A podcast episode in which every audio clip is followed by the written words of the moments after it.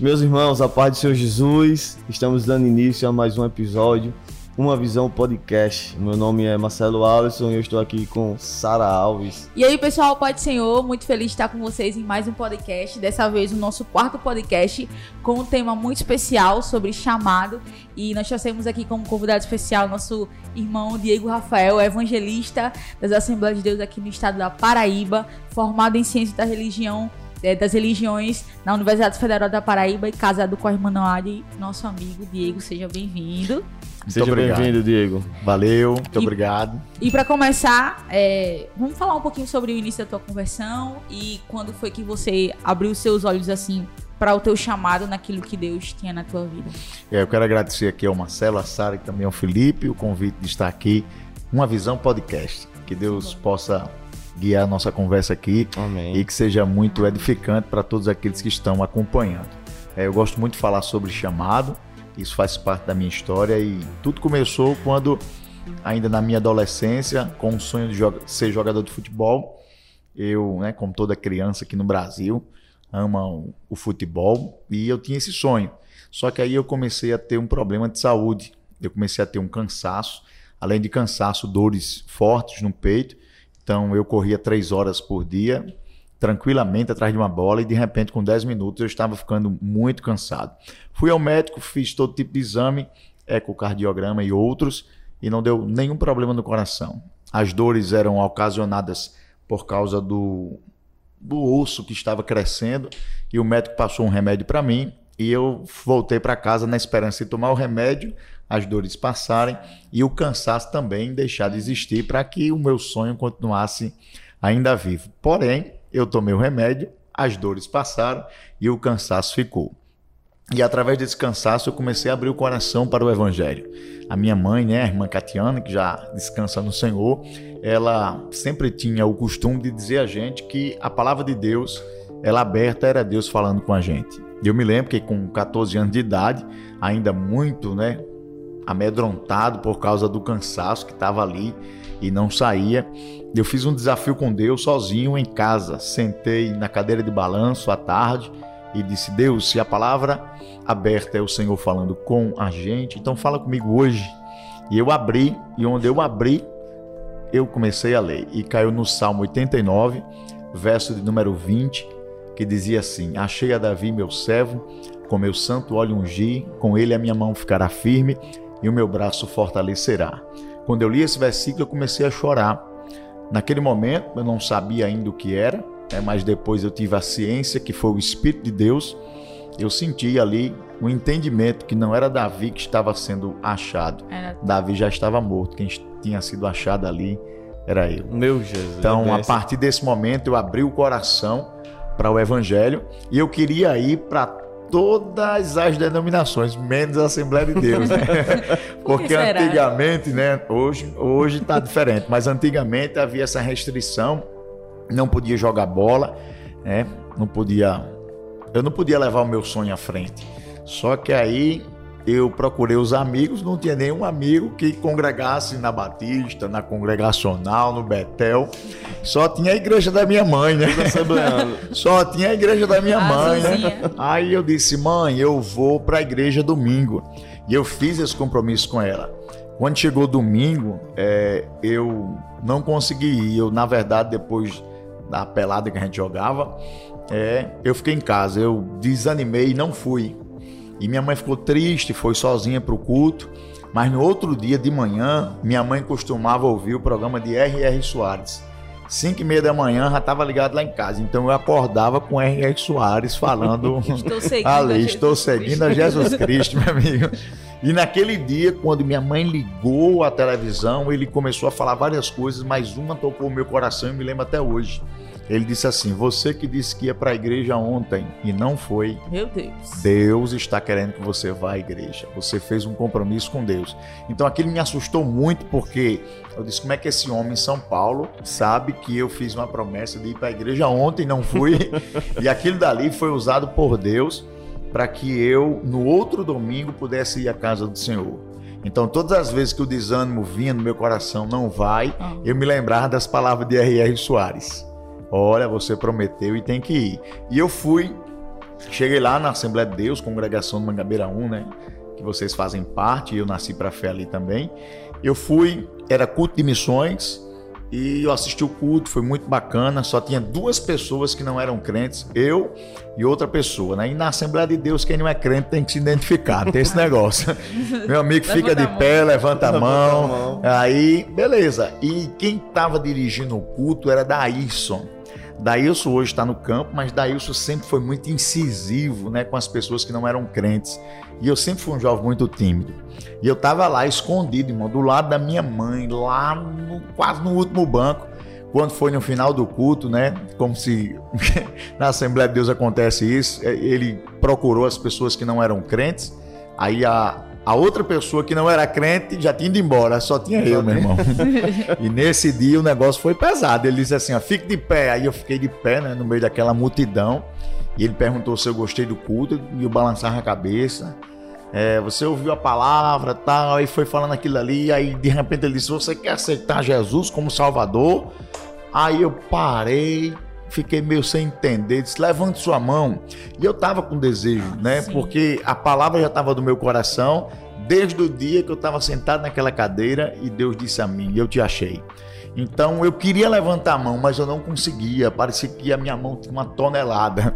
Mas de repente me pergunte como, eu levantei a mão. Quando eu levantei a mão, já estava o irmão José do meu lado. Vamos, vamos lá na frente, a gente vai orar por você. E eu fui meio sem entender o que é estava acontecendo.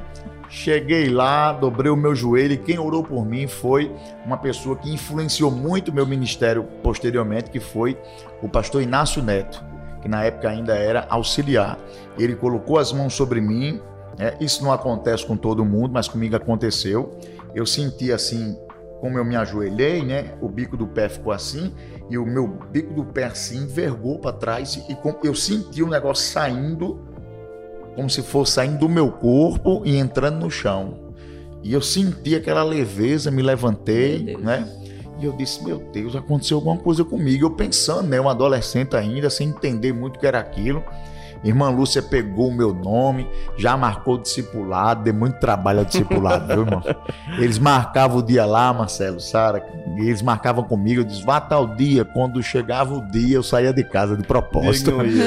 Não, não eu, eu saía de casa, mano. Eu não ia, não. Não era que eu ia. Não, eles que vinham atrás de ah, mim, entendeu? Sim, sim. Eles que vinham dar aula uhum. na minha casa, mas eu dava o pitu mesmo e disse, rapaz, isso é uma coisa, eu não vou escutar esses irmãos, não, vou me embora e tal. Mas aí Deus foi trabalhando comigo é, eu comecei a me apaixonar pelo culto de doutrina, né, o culto de ensino. Quando eu fui a primeira vez no culto de ensino, que era o pastor Fernando da Silva que estava ensinando, eu disse: esse culto é melhor do que o culto de domingo. Então eu comecei é crente mesmo. a vir no domingo, por quê? Porque é, é, é, parece que muitas dúvidas eu conseguia tirar no culto de terça-feira e o culto de domingo é as, as mensagens antigamente não tinha um pregador definido na Assembleia de Deus. A verdade era essa, eram três pregadores numa noite uhum. só. Então, às vezes, ficava, né, uma salada assim, gospel. salada. uma, uma salada. Dava certo, mas assim, na terça-feira, como o tempo era, era um tema específico, e o pastor Fernando Silva era um mestre, assim, mestre não de, de conhecimento teológico, mas um mestre, assim, que eu acho que Deus deu o dom, deu o dom de mestre a ele. Ele tinha uma facilidade muito grande de expor os assuntos. E ele pegava um tema e saía dentro de toda a Bíblia. Eu disse, rapaz, escuta é melhor do que o de domingo. Aí eu comecei a vir, domingo e terça. De repente eu vim para o culto da quinta e gostei do culto da quinta. De repente, Nelson, coordenador de jovens, me chamou para participar do jogral. E o ensaio era segunda, quarta e sexta.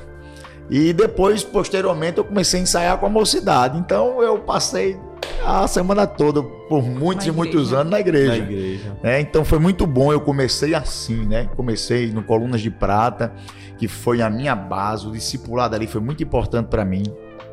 Eu costumo dizer que eu sou o que sou hoje, primeiro por causa de Deus e também dos meus discipuladores, que não desistiram de mim. José Hildo, Irmã Lúcia, Ricardo Miranda, também José Carlos Braz, deixa eu ver outro, é, o professor Inácio, o Wilson. Então foram pessoas que foram lapidando a minha fé e me ensinando. Na época tinha um estudo na quarta-feira também de novos convertidos, onde a gente aprendia os rudimentos da fé, doutrina da salvação, justificação, santificação, regeneração. E a gente aprendia os hinos da harpa, todos em da harpa que hoje eu, né, eu não canto, né, mas que eu acompanho, é por causa daquela época que eu aprendi nos Novos Convertidos. Então aquilo ali foi fantástico para mim e minha história começou assim. E né? a gente vê a importância, né, Diego, de um novo convertido ter esse discipulado. Tem que ter. Ter esse acompanhamento, né? De a gente ganhar as pessoas para Cristo, mas também ter esse acompanhamento espiritual e esse acompanhamento bíblico é, eu acompanhei a sua trajetória desde, desde quase, quase desde o início lá em Mangabeira 1. Faz 15 anos que eu estou em Mangabeira 1. E quando eu cheguei lá, o senhor ainda era bem novinho. Eu creio que eu tinha quase a mesma idade que o senhor tem, né? E eu vejo, assim, como Deus ele é gracioso na vida do senhor. E eu fico, assim, Amém. muito feliz porque eu lhe acompanhei ali. Não sei qual foi o primeiro cargo que o senhor teve lá em Mangabeira 1. Rapaz, eu acho que a eu primeira responsabilidade. Primeira responsabilidade, boa pergunta, eu tô ficando velho esquecendo as coisas, mas eu acho que foi ser vice-coordenador de jovens. Vice-coordenador vice de, de, jovens. Eu lembro. Eu, eu lembro. comecei ali e foi um desafio, né? Se você permite falar um pouquinho Sim. sobre isso, porque a mocidade de Mangabeira 1 sempre se destacou, Sim. não só de hoje, mas na minha época e antes da minha época, sempre se destacou com muitos jovens e jovens que levavam o evangelho muito a sério, jovens que tinham assim muita capacidade, não só espiritual, mas também capacidade intelectual. Então, aquela mocidade sempre foi, como hoje ainda é, referência para a nossa Paraíba. Então, eu era um dos mais jovens. Tem quantos anos? Eu acho começou? que eu tinha, quando eu assumi a coordenação, eu acho que eu tinha entre 18 e 19 anos. Eu, então, era muito jovem ainda. Então, a maioria era mais velha do que eu. E Nelson era o coordenador e todo mundo amava Nelson. E havia ali um apelo para colocar alguém mais experiente. Por exemplo, a pessoa casada. Eu me lembro até hoje que quando o pastor Felipe né, anunciou que eu ia ser o vice-coordenador, teve uma moça que se levantou e disse assim: Eu não tenho nada contra ele, mas eu prefiro uma pessoa mais experiente que a gente possa consultar. Na hora, meu amigo, eu fiquei ali naquele né, tiroteio. aí o pastor Felipe bancou e disse Segurou. assim: é, Mas Deus mostrou ele, então vai ser ele. Eita. Então eu assumi o desafio. Foi muito difícil para mim, porque a rejeição ao meu nome era de 99%, mano. Eu acho que só tinha 1% ali que queria. E eu até entendo pela minha pouca idade, é, enfim, por diversos fatores. Então foi um, do, um dos grandes desafios que eu tive na minha fé foi quando eu fui vice-coordenador dos jovens em Mangabeira 1. Eu tive que trazer esses jovens para mim, foi o meu, um grande desafio, meu primeiro grande desafio na fé. Trazer pessoas para que eles fossem, assim, trazer pessoas ao meu lado para que eles fossem influenciados pela minha liderança. Porque eu estava sendo colocado como líder, mas as pessoas ainda não me viam como com esse perfil de liderança. Então Deus me deu uma estratégia, né? Deus me deu uma estratégia. Eu comecei a orar ao Senhor porque eu estava me sentindo inútil. A verdade era essa, eu não tinha oportunidade de falar, nada. Nada. E eu disse: Deus, o que é que eu estou fazendo aqui? Eu preciso fazer uma coisa pelos jovens. E Deus deu a estratégia, disse, se aproxime deles. Aí eu comecei, faça amizade com eles, eu comecei a fazer amizades. Convide eles para fazer campanhas de oração. Aí o que é que eu fazia? Eu chamava os rapazes, criava amizade. Quando eles iam ali se abrindo para mim, o que é que eu fazia? Vamos fazer uma campanha de oração. Então uhum. tinha um ciclo de oração aqui em Mangabeira, né? Mangabeira 3 na segunda-feira, Mangabeira 2 na terça, na quarta-feira Mangabeira 1, quinta-feira Mangabeira 5, conhecido como ambulante, e sexta-feira Mangabeira 6. Então eu chamava esses jovens que não estavam trabalhando, os rapazes, e a gente ia é, de segunda a sexta-feira no círculo de oração. de oração. E eu incentivando a eles para buscarem batismo com o Espírito Santo e tal. E Deus começou a batizar os jovens. Então eles foram criando ali comigo aquela simpatia. Tem até um relato interessante que é do Robinho, viu? Se o Robinho, se tu estiver assistindo isso, vou te entregar. Robinho chegou para mim, né, depois que ele se aproximou e disse: Eu quero pedir perdão a você. Eu disse, mas o que foi, Robinho? O que, é que você fez comigo? Eu não sei, eu disse, rapaz, é porque teve um dia que a gente tava na frente da igreja reunindo a galera para te dar um pau. Como assim? Meu Literalmente? Sim, eu disse, como assim? Oxi, disse, Raul, "Meu, velho. Ó, ó, Diego falava tanta coisa de você assim que eu digo, rapaz, vamos dar um pau nesse cara. Eu tô falando esses termos porque foi o termo que ele usou. E ele disse assim, e eu tô percebendo que não é nada daquilo, mano. Você tem me ajudado demais. Eu disse, não, eu vou estar tudo de boa aqui e tal. Agora se tu batesse em mim, isso ia dar errado pra tu. Mas enfim, eu comecei a trazer esses jovens e Jesus começou a batizar todos eles. Aham. E eles foram criando essa amizade comigo e eu fui exercendo a minha influência sobre eles, né? E graças a Deus eu consegui exercer a minha liderança lá dentro da Mocidade de Mangabeira 1 e hoje vários e vários jovens eh, agradecem o trabalho que foi feito porque eh, eu fazia um trabalho que outros líderes não conseguiam fazer, que é o trabalho de discipulado. Por eu ter sido muito bem discipulado, eu gostava de discipular aqueles jovens, né? É, Nelson era muito bom numa área que eu não sabia nada, que era organização de eventos. Eu não sabia nada, então eu não queria me envolver na organização, essa questão de, de, de crachá, de organizar festa, né? Abertura, Ah, jogral. Sabia. Eu, eu participava do jogral, mas assim, organização, assim, eu não, não era muito bom. Mas nessa outra área espiritual, de discipulado, de acompanhamento, de incentivo né, ao jovem a buscar a oração, batismo com o Espírito Santo, a estar no ciclo de oração, enfim. Eu gostava de fazer isso e graças a Deus deu, deu certo, eu consegui exercer ali a minha liderança e vários desses jovens que foram discipulados é, e que tiveram essa amizade boa comigo conseguiram exercer o seu ministério. Eu fico muito feliz, muito feliz mesmo de ver pessoas como Werner, né? Werner foi uma das pessoas Foi da, que foi eu da discipulei. sua geração. Foi. Werner foi uma pessoa que eu discipulei. Hoje Werner é pastor. Foi missionário Sim. na selva de Oxapampa. O Bruninho, né? Bruninho. Que é meu parceirão. Sempre foi ali uma pessoa que eu dei muito apoio. Sempre tive ali ao lado. E hoje está dirigindo congregação O Tony. o Tony, né? Quando o Tony chegou na igreja, foi interessante. Ele, a Assembleia de Deus, a- a- vamos, vamos ser sinceros, né? Quando termina o culto, cada um vai para seus grupinhos É, tal. A panelinha. É, as panelinhas da Assembleia de Deus, aí é, faz parte da nossa denominação. E eu tinha muita preocupação com as pessoas que vinham e sentavam lá atrás e depois do culto iam embora. E a gente não sabia que aquela pessoa tinha é, estado ali no culto, muitas das vezes não eram apresentadas. E eu ficava observando qual era o jovem que estava lá atrás. E quando o culto terminava, eu ia e esperava já. Eu nem esperava a oração final, eu já ia lá para trás para que quando ele estivesse saindo, eu chamava ele, tentava criar uma amizade. E uma dessas pessoas foi o Tony. O Tony chegou, assistiu os cultos, eu percebi, ninguém dava muita atenção. Eu fui lá, fiz uma amizade com ele, depois eu introduzi ele na mocidade. Depois que ele pegou a amizade com a mocidade, eu disse: Pronto, já fiz meu papel. E o senhor era coordenador ainda. Eu era o coordenador dos jovens lá. Na, na verdade, o segundo, né? O Segundo. coordenador é o meu parceirão Nelson. Nelson, é Nelson. gente fina demais. Tu acha que o senhor acha que é, esse foi a chave virada para o Ministério da Pregação da Palavra ou ainda teve alguns percalços para correr ainda? Na verdade, é o seguinte: é, quando eu me converti, é, houve uma consciência muito forte dentro da minha alma que eu precisava pregar. Então eu me converti e já fui evangelizar. Eu chegava num ambiente, eu ficava incomodado se eu não conseguia evangelizar. Então eu comecei a pregar, para você ter uma ideia, eu nem sabia o que era concordância, mas eu peguei uma Bíblia com páginas em branco e fiz a minha própria concordância.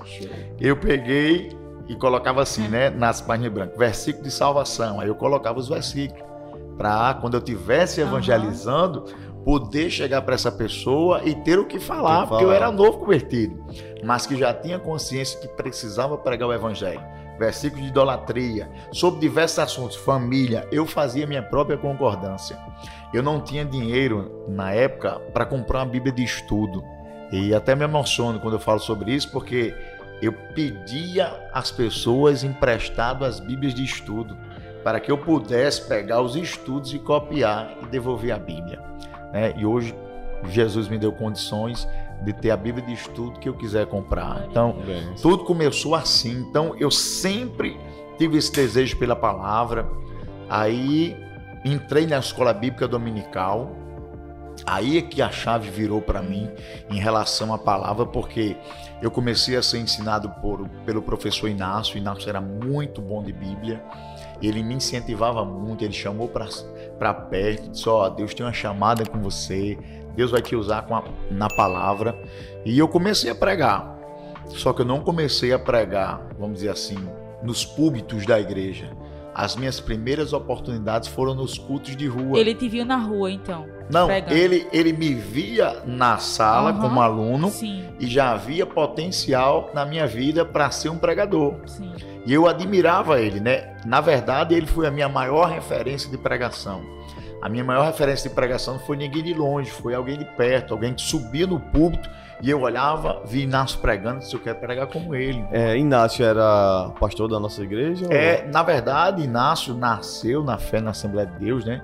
E se tornou, na época, ele era diácono. diácono. Na época ele era diácono. Hoje ele é pastor, está em São Paulo. Ah, se ele estiver vendo aí o podcast aí, Deus abençoe mas ele é nosso, ele tem as, as raízes assembleianas, né? Então ele me incentivou, olhava para ele e dizia assim, era o que eu queria. E eu comecei a ter as minhas primeiras oportunidades na rua, porque tinha o costume dos cultos ao ar livre toda semana, quarta e sábado, e eu disse, rapaz, eu vou para pregar. Aí os irmãos olhavam, via assim, tá, vamos dar oportunidade para ele. E eu sempre era o primeiro, né? Que era o mais inexperiente. E eu só tinha o quê? 5, 10 minutos de mensagem e acabava a mensagem. Literalmente acabava, não tinha mais o que falar. E eu pregava aqueles 10 minutos. Aí, bom, eu me eu fico satisfeito demais. Eu me encontro na rua. Eu costumo dizer que eu sou um pregador de rua que prego dentro da igreja. Eu me satisfaço pregando uma cruzada evangelística num culto ao ar livre. Eu prego como se eu tivesse. Bom, eu, num estádio. Num estádio, mano. Como se eu tivesse. Eu prego para cinco pessoas no culto ao ar livre, como se eu tivesse numa cruzada com 50 mil. Tá entendendo? Então, eu sou um pregador da rua. Só que é o seguinte, havia uma expectativa também das pessoas me ouvirem na igreja. Na igreja. Por quê? Porque eu fazia jogral Uhum. E o jogral foi muito importante, também é uma virada de, de chave, chave na minha vida, porque eu era um jovem tímido, não não apresentava nem trabalho na escola e fui convidado para fazer um jogral. E na época eu fiquei com vergonha de dizer não. Que quem me convidou foi Nelson. Eu ainda era novo convertido. Qual era o nome do, do grupo mesmo, Diego? Eu lembro. Do... Na época não tinha nome, mas depois foi batizado como Fidelidade, Fidelidade a Cristo. Fidelidade mas a Cristo. na época que eu entrei, não tinha nome ainda. Era a equipe de Jogral Sim. de Mangabeira 1. Ele me chamou e o Jogral, me lembro até hoje, era o Jogral das letras. De A a Z, falando de Deus. Como eu era iniciante, eu fiquei com a letra H. e eu me lembro até hoje do texto do meu jogral. Na letra H, ele é o Deus humilde e manso de coração. Acabou o jogral. não tinha mais nada. E eu me lembro que isso foi uma virada de chave, porque a gente tava lá fazendo jogral, eu, né, como tava chegando, eu não tinha aquele negócio de ficar brincando no jogral, mas o pessoal mais experiente brincava, conversava. E nesse dia que a gente tava ensaiando, o pessoal brincando muito, Nelson parou e começou a chamar a atenção da gente. Vocês estão pensando que Deus não está aqui? A gente tem que ensaiar para Deus receber o nosso ensaio. E foi, meu amigo. Um, aquele foi lapada, meu amigo. Foi uma hora, eu vi a hora o sangue descer. E a gente lá, e eu assustado com aquilo, né? Eu tá chegando agora na igreja, nunca tinha visto aquilo. E ele disse: Olha, hoje nós vamos fazer o jogral como se fosse no dia, a partir de agora. Porque Deus está aqui nesse ensaio, meu amigo. Quando ele disse isso, a letra A entrou cheia, irmão. No pipoco. No pipoco.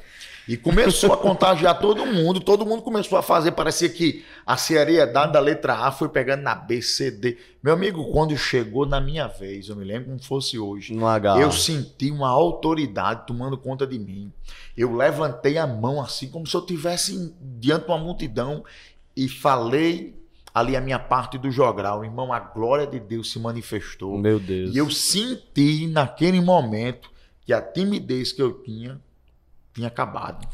Que Deus tinha me dado ousadia, ousadia. para falar em público.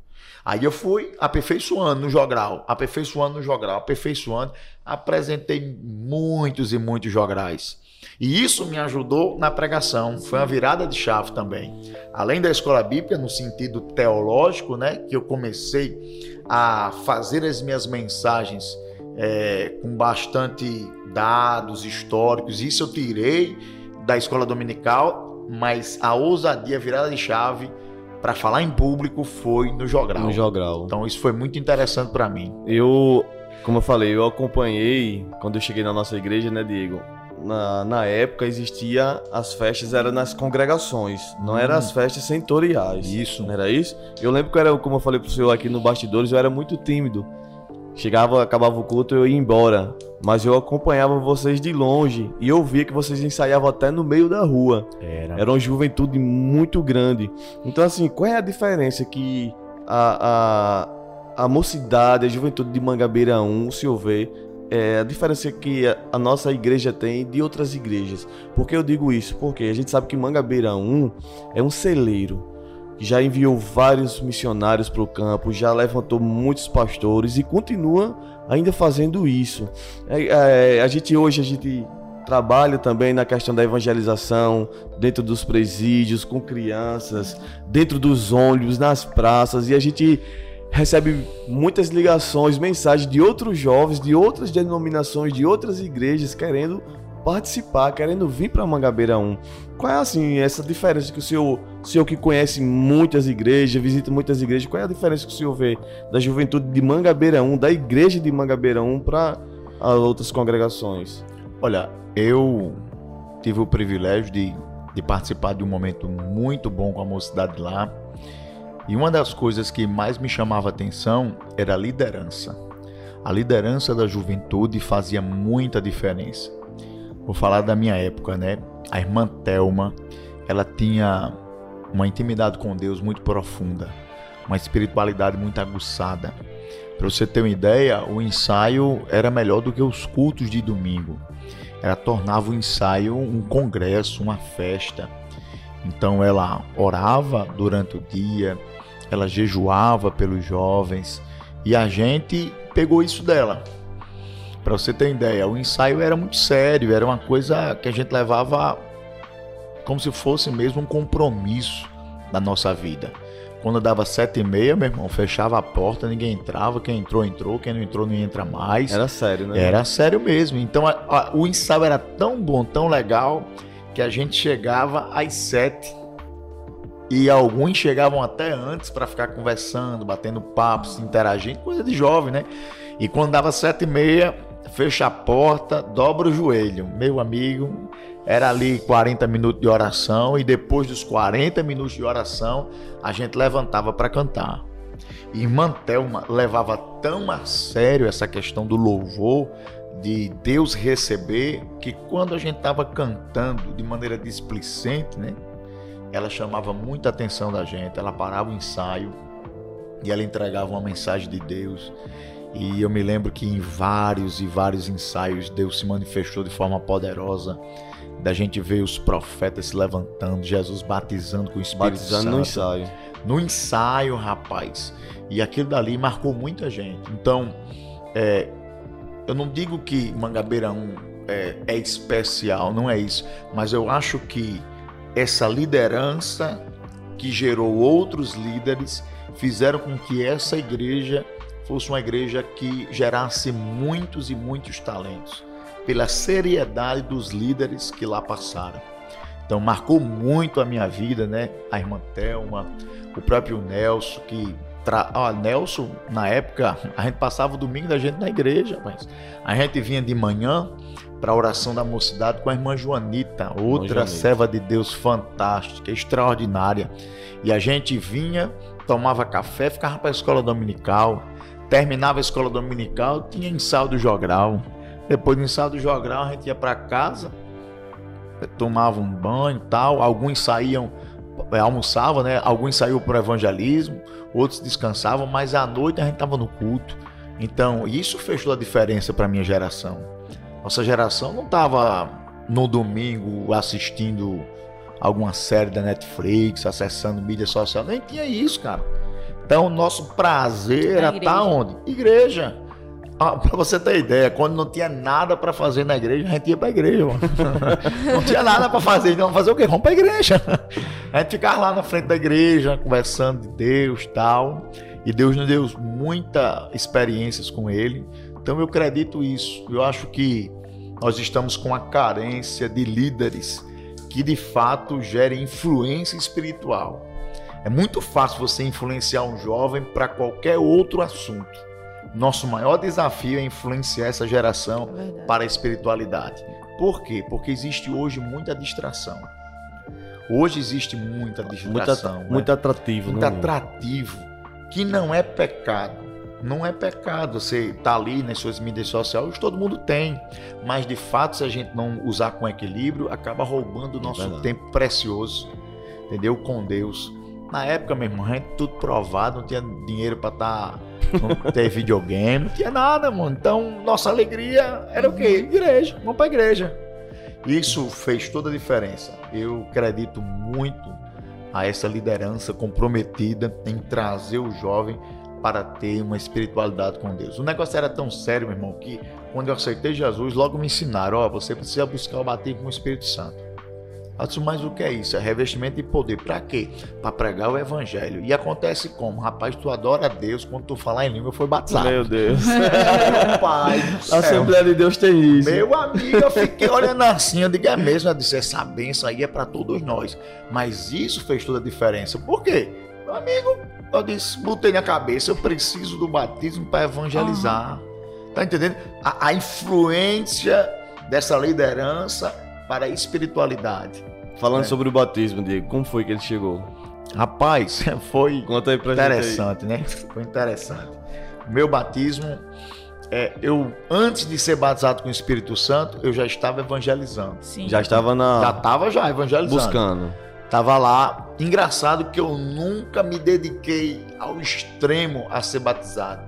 Na verdade, eu tinha até um certo medo. Rapaz, se eu for batizado, eu vou ser mais cobrado no evangelismo. É. Entendeu? Entrou uma paranoia na minha cabeça, então eu tinha um Tem certo medo. Tem que ser medo, batizado para evangelizar. Disse, Rapaz, é. se eu for. É porque realmente foi o que foi dito para mim, é. entendeu? Ó, se você for batizado, meu amigo, a responsabilidade aumenta tal. E é o que é, né? Que é, é verdade, né, meu amigo? A coisa é levada a sério mesmo. É. Lá, 22 anos atrás, meu amigo.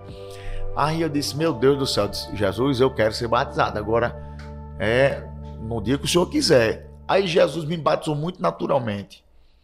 Eu fui, a mandado de Deus, até a casa da minha tia evangelizar para minha família. E eu comecei a evangelizar para minha família, minhas tias, algumas primas, minha avó. E Deus falou muito ao coração da minha família. E estava comigo quem? Meu irmão Júlio, que não era crente. Foi comigo. E a mensagem entrou no coração dele. E ele disse assim: é, é, ele me chama de cabeça, né? Não sei por que ele me chama de cabeça. Né? Esse meu irmão, agrada. Meu irmão coloca apelido em todo mundo, então o meu é cabeça, né? Ele não me chama de Diego, nem de pastor, mas irmão pode, né? Aí o que é que acontece? Ele disse, cabeça, eu quero ir para tua igreja. Eu disse, tá certo, vamos embora. E eu voltei no ônibus, a casa da minha tia era ali no centro, voltei, cheguei em casa, pai ainda estava na velha vida, estava embriagado, e quando o pai estava bêbado, meu irmão era uma perturbação. E eu disse, Jesus, pai vai atrapalhar Júlio ir para a igreja. Jesus coloca ele para dormir, pelo amor de Deus. E eu entrei no banheiro orando, coloca meu pai para dormir. Quando a gente se arrumou, o pai dormindo. Eita, glória, glória. a Deus. Vamos ganhar um desafio. Na metade do caminho, o Júlio olha e diz: Cabeça, tô com dor de barriga. Meu Deus, que prova. Eu disse, rapaz, dor de barriga, eu preciso voltar. Eu disse: Olha, já é Bom, não tenho como resolver teu problema, então tu volta, volta. e eu te espero na igreja. Confesso que eu não esperava que ele Queria. viesse à igreja. Uhum. Eu disse, rapaz, foi uma desculpa dele. Mas de repente ele chegou, ficou do meu lado. E num culto de missões, meu Deus tem um mistério comigo. Na missão, né? evangelismo, né? Eu, na missão, na missão. Eu fui, eu fiz a minha decisão para Jesus no culto de missões. E no culto de missões, Batizado. Júlio veio e tava lá, não tinha nenhum pregador de fora. Quem estava falando é o, o, auxiliar Gesso, que hoje é pastor Gesso. Ele apontou e disse assim: dá glória que Jesus vai te batizar com o Espírito Santo hoje. Tinha lá uma multidão, Eu disse, rapaz, sabe uma coisa? É comigo que ele tá falando. É comigo. Peguei. Peguei, meu irmão. Eu disse, é comigo. E eu tava parado, não tava. Olha, eu não tava sentindo nada, eu tava parado, ouvindo a mensagem com meu irmão do lado. Mas quando ele lançou a palavra do púlpito, eu digo, é comigo. Eu vou começar a adorar a Deus. E eu senti que era comigo, comecei, glória a Deus, aleluia, comecei a adorar a Deus. De repente, uma presença tomou conta do meu corpo e o português saiu e eu comecei a falar em outras Meu. Jesus. E sem nenhum constrangimento Não. de Júlio estar do teu lado, né? Não, Dele não ser crente, não Na entender nada. Verdade, a minha amiga, eu tava dando glória a Deus. Aham. Se acontecer, eu tava ali, Jesus, se, se acontecer, depois eu explico a Júlio. e Júlio ficou olhando assim pra mim, ia falando, falando, falando. Meu amigo foi eu. E eu digo, rapaz, não vou parar de falar, não, que o negócio tá ficando bom. E é- Porque eu tava consciente do que estava acontecendo. Na hora do convite, eu me controlei, né? Aí Eu disse, Júlio, quer aceitar Jesus hoje, Júlio? Acho que ele deve ter olhado e disse, meu Deus, pra ficar doido igual a tu.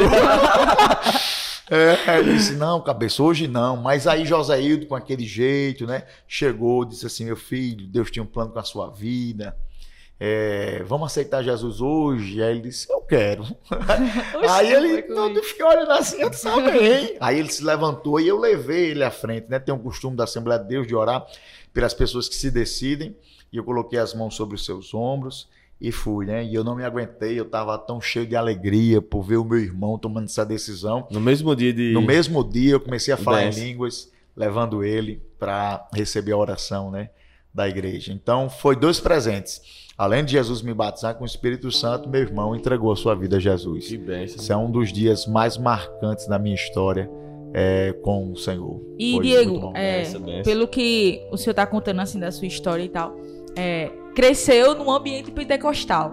Totalmente pentecostal, Assembleia É das Antigas. E sobre chamada, qual foi o a, a importância dessa, dessa, desse crescimento no meu, no meu pentecostal para tua chamada? O quanto isso im- impactou teu ministério e impacta até hoje? o que mais me chamava a atenção nos pregadores era a unção que os pregadores tinham. Então eu sempre dizia assim a Deus, eu disse, Deus, porque a gente ouvia, né? Sim. Os que não tinham, né? Unção, a gente sabe que.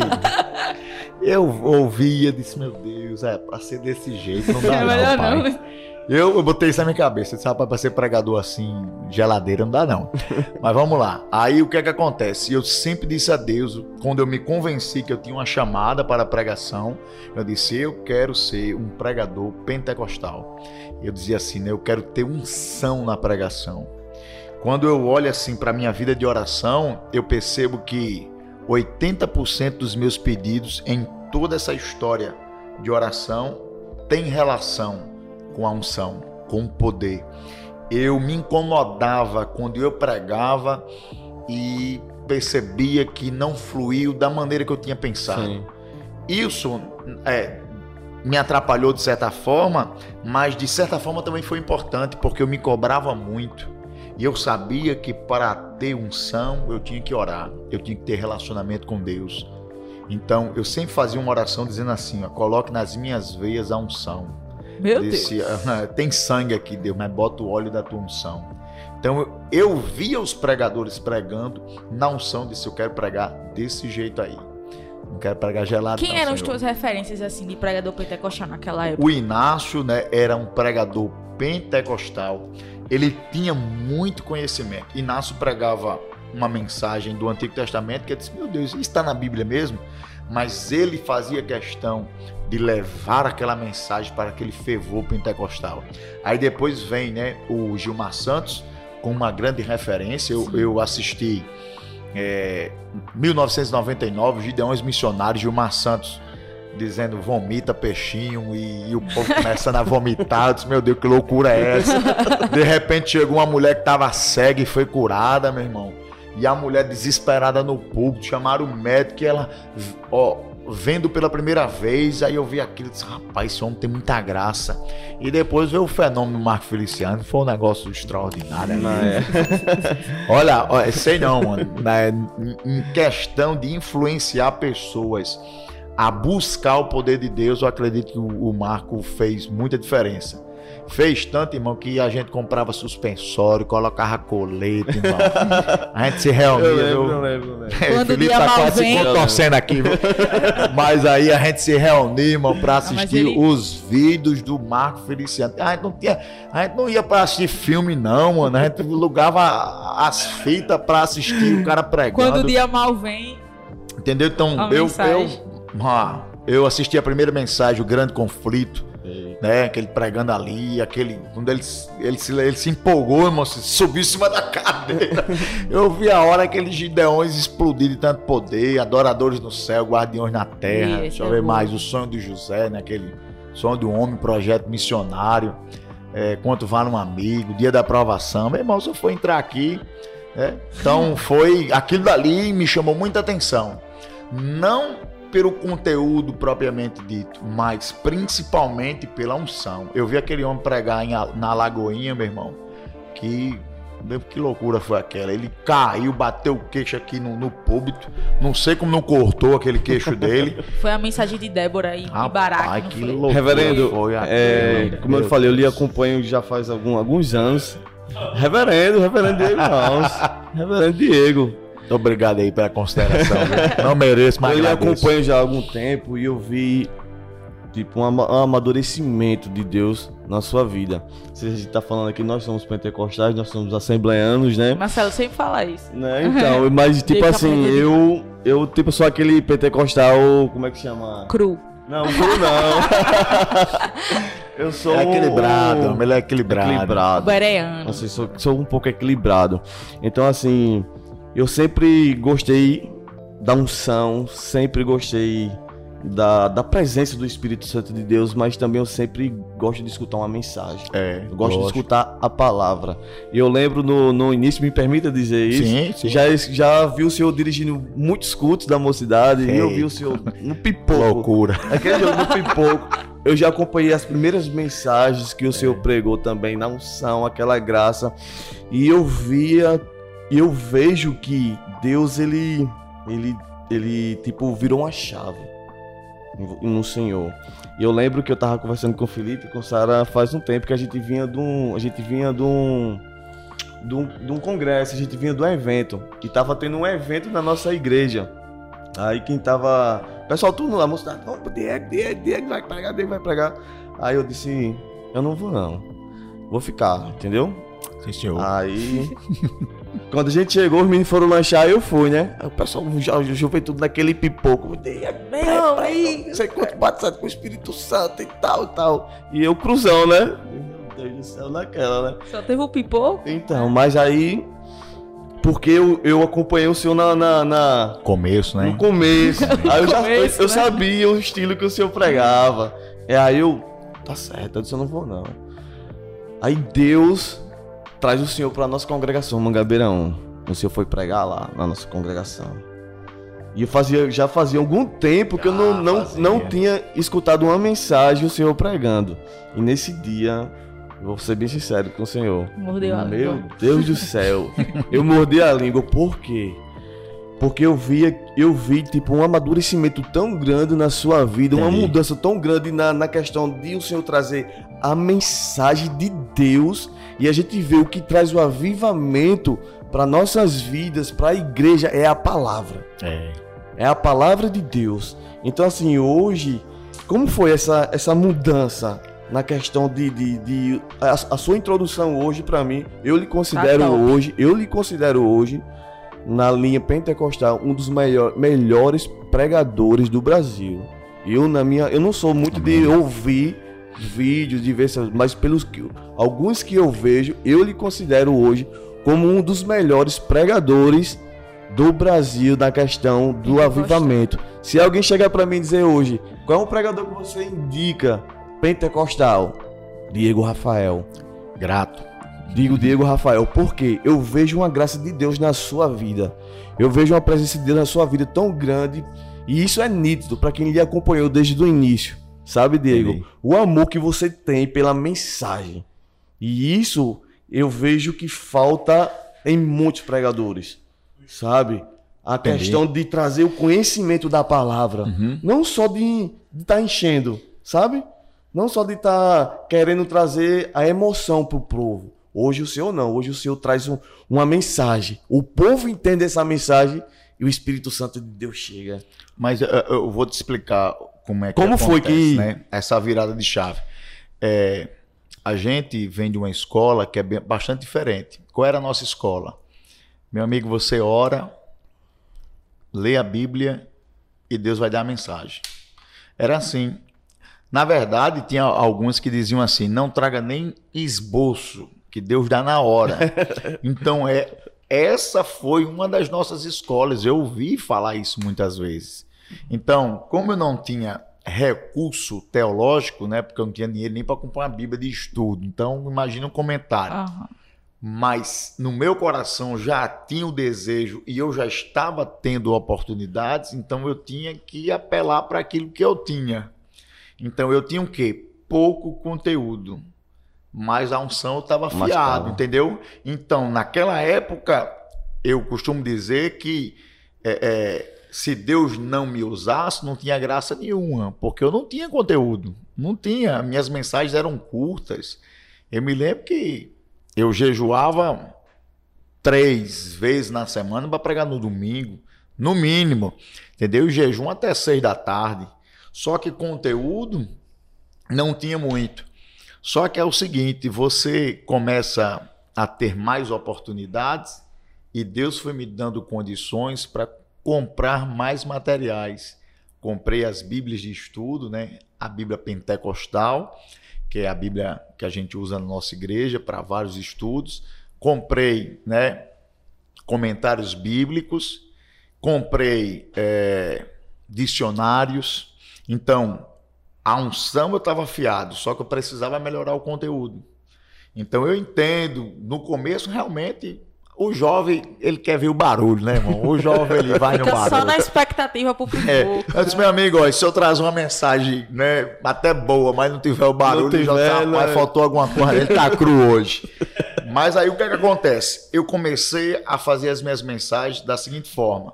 Não perdi a minha essência, porque a minha essência na construção da mensagem é eu pego a Bíblia crua, sem comentário nenhum, e vou ler. E vou esperar a inspiração, que foi como me ensinaram. Leia a Bíblia e peça para Deus lhe dar a direção. Então eu conservei isso hoje, entendeu? Eu não critico outros métodos, Sim. porque eu também me utilizo de outros métodos.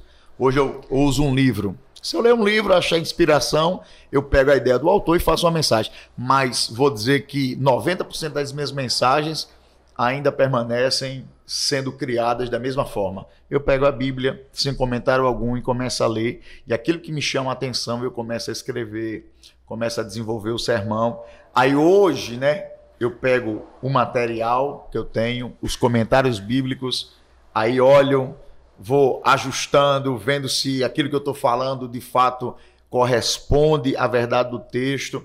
Aí vou e vou, vou pegando vários comentários que eu tenho, vários autores e vou enchendo a mensagem. É por isso que hoje, né, você diz assim, tem mais conteúdo. A unção, a mesma, mas o conteúdo aumentou, porque hoje eu tenho recursos para colocar dentro da mensagem e não tenho preguiça para colocar. Que às vezes, né, o pregador se torna preguiçoso. Deus lhe deu uma visão do texto, beleza, tranquilo, maravilhoso, mas Deus também deu visões a outras Sim. pessoas que já pregaram sobre o mesmo texto que você vai pregar.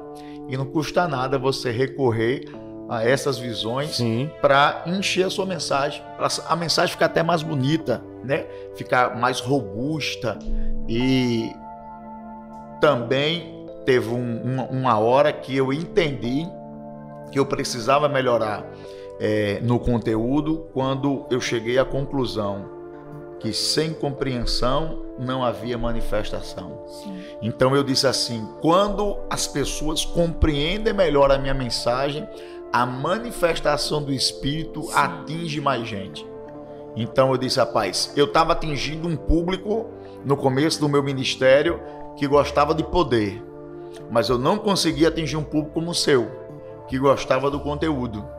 Então eu disse, rapaz, eu preciso melhorar, porque se eu conseguir é, fazer com que esse conteúdo seja compreendido pela turma que gosta de conteúdo, eles também vão sentir o que os outros também Sim. estão sentindo. Então eu não tive preguiça. E outra coisa que me ajudou muito, tudo que eu prego eu escrevo. Eu tenho vários e vários cadernos em casa de mensagens que eu escrevi. A gente precisa né, pegar esse caderno aí, dali, já. aquele dali, Vale ouro. meu, aquilo ali vale ouro. meu. Depois das minhas bíblias, Deus. meus caderninhos tá lá, tudo guardadinho e é, faz parte da minha história de pregação. Então, é, eu não cheguei ainda onde eu quero. Por exemplo, Diego, é, onde é que está a sua deficiência hoje? A minha deficiência eu reconheço. Eu não tenho muita facilidade de aplicação. Não tenho. É, não. Eu acho. Não, assim, Deus do céu. Imagina quando ele tiver facilidade, né? Não, é porque eu acho que existem pregadores muito criativos. Bom, quando eu vejo um exemplo, né?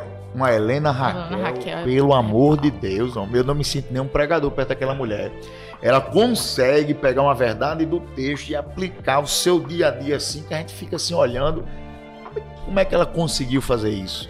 Então hoje eu trabalho muito é, é, nessa questão para melhorar a minha aplicação. E uma das coisas que me ajuda eu não me conformar. Eu não me conformo em ser o mesmo pregador do ano passado. Sim. Entendeu? O que é que eu faço? Tudo que eu prego, eu registro. Eu tenho as minhas agendas, eu registro. E no final do ano, eu pego a minha agenda e eu vou, pego e faço é, ali uma, uma autoavaliação. As mensagens que eu mais preguei, as mensagens que eu pouco trabalhei, porque eu, por ser um pregador itinerante, eu posso repetir a mensagem em outros ambientes. Então vou vendo, rapaz, eu trabalhei muito cristologia, mas pneumatologia, doutrina do espírito não trabalhei, então eu preciso melhorar aqui. Quais foram as mensagens que, que trouxeram mais impacto? Que a gente sabe, mensagem que, que flui. Eu trabalho vários temas, mas eu sei que existem temas que para mim fluem melhor, Timóteo. né? Timóteo, Timotinho Terra. sempre dá certo. meu filho, Timotinho é diferenciado, entendeu? As cartas de Paulo, por exemplo, para mim foi fantástico. Eu, em 2012, Marcelo, eu já era crente há muito tempo, já pregava há muito tempo, eu não tinha nenhum conhecimento sobre as, sobre as cartas de Paulo. Sabia, lia, tal, mas eu não.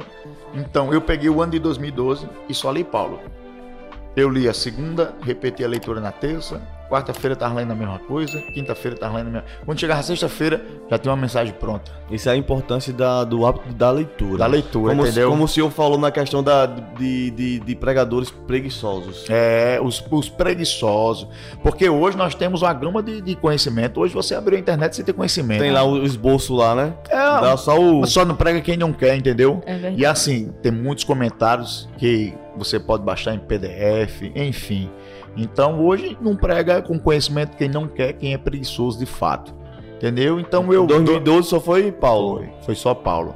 Então nas cartas de Paulo eu conheço alguma coisa, eu tenho alguma mensagem, eu posso falar. Pronto, uma das mensagens que eu mais preguei na vida foi 1 Tessalonicenses 5, do 16 ao Ora, sem 19. cessar. Mas regozijai-vos sempre, orai sem cessar, em tudo da graça e não Meu apagueis o espírito. Ô, ô, Diego, tem uma coisa que eu sempre achei muito, muito massa, vou usar meu linguagem, muito massa é, no senhor, em você, que é que Deus tem um negócio contigo de, É de ativação, É assim, diferente, ativar diferente, o povo. diferente. Tipo, já vi quantos. a gente- é a senha. Olha o botão, né? Diferente. Ao- A gente é amigo, né? Já se conhece há alguns anos, a gente aqui entre si.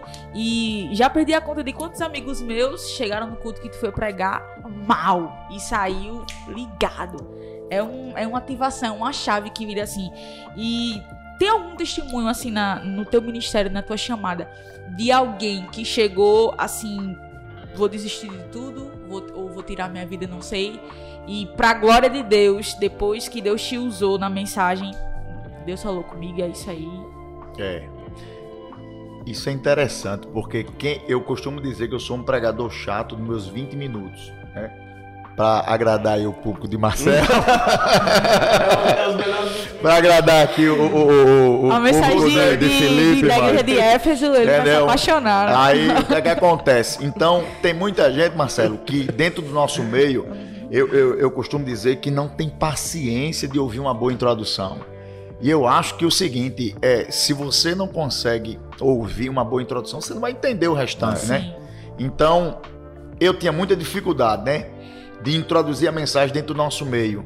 Porque o nosso meio, às vezes, não dá muita atenção. Aí, quando você dá um grito ou fala em língua, aí eu penso, opa, é o desenvolvimento, tá aqui, né? Tá, é. errado. Mas aí o que é que acontece? Eu vi que era necessário, até porque eu estava indo para outros ambientes, outras igrejas que exigiam isso de mim, certo?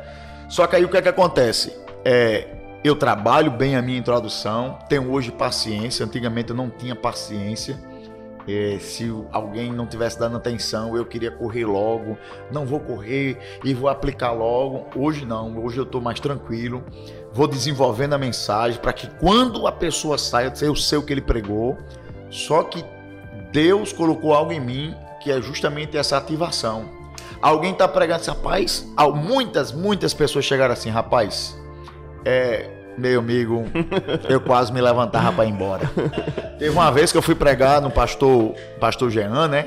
É, logo quando eu estava chegando lá, e lá tinha, assim, um certo costume que quando o pastor não tava, a pessoa levantava e ia embora. Assim, aí eu, eu chegando para pregar, o Jean estava doente, e quem é esse menino vai pregar? Mas não, vamos embora. Aí o rapaz que me conhecia disse: Não, rapaz, fica aí e tal, ouve um pouquinho.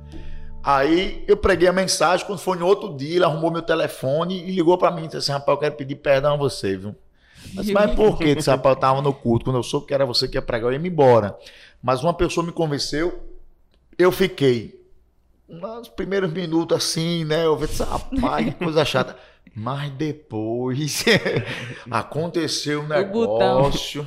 É, eu costumo dizer que tem um botãozinho assim que a gente aperta, né? Ah, é. Essa ativação eu considero isso uma dádiva de Deus. Sim. É uma coisa natural. Eu estou pregando e de repente eu sinto inspiração em determinado momento da pregação para aplicar e aplicar não são. A gente, tá a gente teve outro privilégio de ter o Senhor conosco na nossa congregação, na nossa igreja. E foi um culto maravilhoso. Oh, oh, oh, ontem, ontem mesmo, ontem, a minha introdução, uma introdução histórica. Né? Eu falei sobre os avivamentos, falei sobre quatro ondas de avivamento, e eu comecei a pregar a mensagem, falei da unidade, falei da reverência, entendeu? E quando eu falei da reverência, eu senti que a mensagem acabou ali.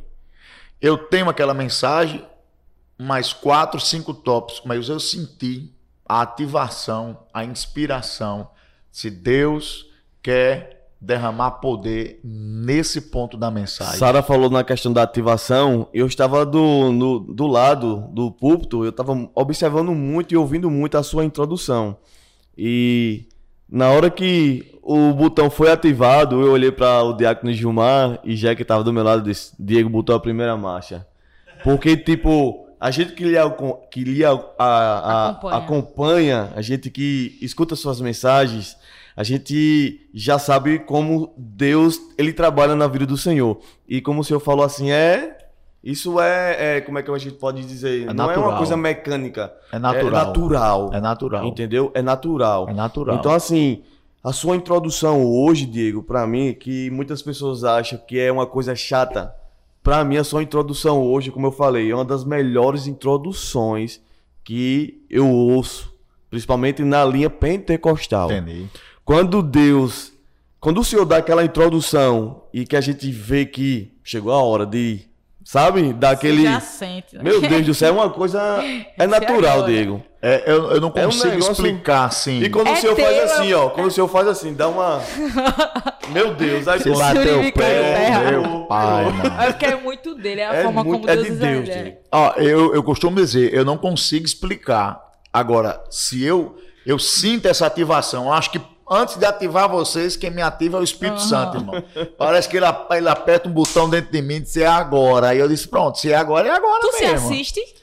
Não gosto de me assistir, não, não? gosto, não gosto, não gosto. Eu, para mim, escutar uma mensagem minha é muito trabalho, meu irmão. Eu fico muito olhando assim, meu Deus. Eu não gosto de me ver assistindo. eu não gosto de me ver pregando, entendeu? Eu não gosto. Não sei porquê. Às vezes eu, eu, eu assisto para corrigir um erro, mas assim, chegar em casa, assistir a minha própria mensagem, eu disse, rapaz, eu não tenho um saco não, eu já sei o que é que vai, o que é que eu vou dizer. Já sabe então... o que vai falar, né, Diego? Mas assim, voltando assim, essa questão da ativação. Eu tenho uma mensagem que é muito interessante, que eu recebi essa mensagem na madrugada. É, Deus tirou meu som de madrugada e mandou eu refletir sobre depressão. Ana, Depressão. eu lembro. E eu comecei a, a refletir, pegar os dados, né? Você vê, né? Pegar os dados tal sobre depressão, aí entrei na história de Ana e comecei a construir o sermão. Comecei a construir o sermão. E esse sermão tem marcado a minha vida. Por quê? Porque é justamente isso: pessoas que querem desistir, pessoas que querem parar, pessoas que não têm mais esperança de vida, pessoas que estão totalmente destruídas. Então, a primeira vez que eu preguei esse sermão foi em Campina Grande. Quando eu cheguei lá, preguei o sermão, disse, irmãos, eu vou pregar o sermão que Deus me deu de madrugada. Eu não sabia, tinha um problema seríssimo de uma jovem lá, uma criança, uns 10, 12 anos de idade, passando por esse problema. É? Aí outra experiência que foi tremenda com essa mensagem. Fui para Fortaleza, você conhece meu estilo, né? vocês estão falando sobre ele. Pentecostal, puro macho, rodo do candapé. Meu irmão, eu, se eu tiver vontade, só Jesus na causa. Mas vamos lá. Cheguei na expectativa de trazer essa mensagem pentecostal. Quando eu cheguei lá, fui pro hotel e orei. Deus falou comigo, fale sobre depressão. Eu não queria, porque eu estava chegando, queria é, mostrar o meu estilo. Qual é o meu estilo? Sabe, ele é um pregador de avivamento tal. E não tem a ver muito com o meu estilo, essa mensagem. Só que aí Deus me convenceu, disse, fale sobre isso. E eu falei, né? E eu falei.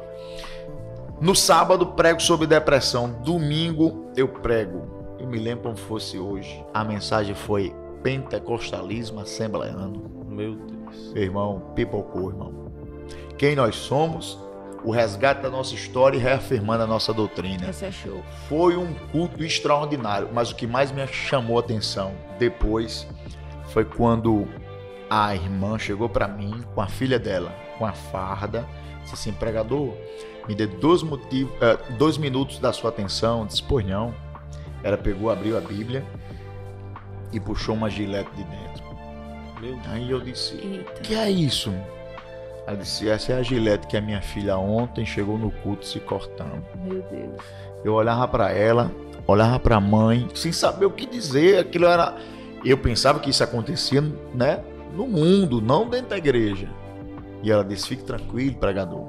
Eu disse, mas por que, irmã? Sua filha se cortando.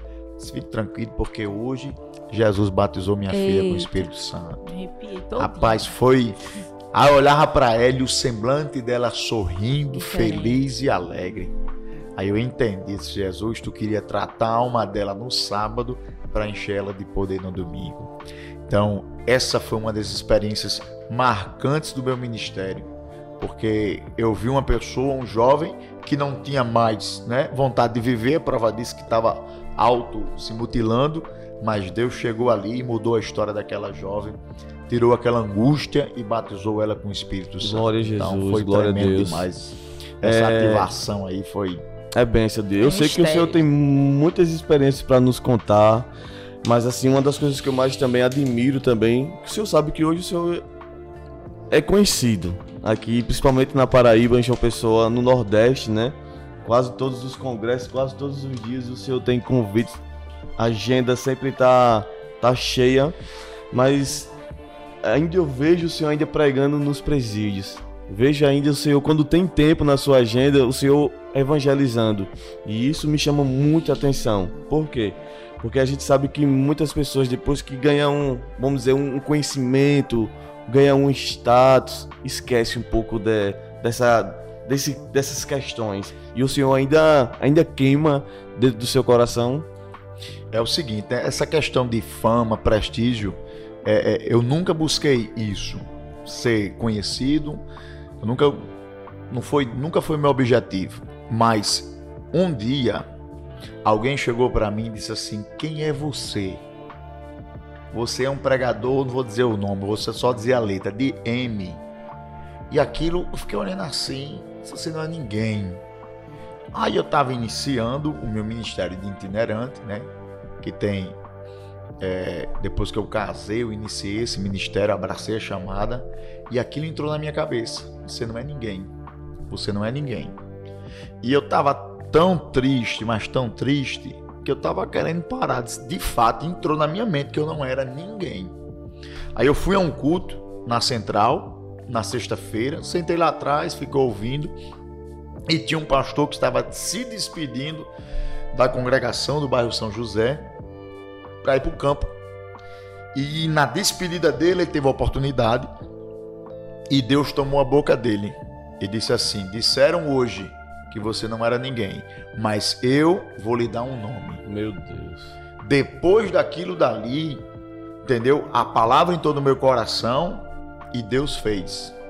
Deus fez.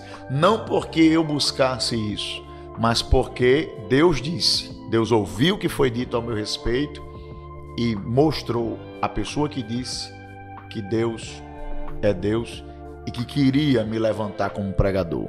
Então, essa é uma questão que eu nunca busquei, foi Deus que fez naturalmente.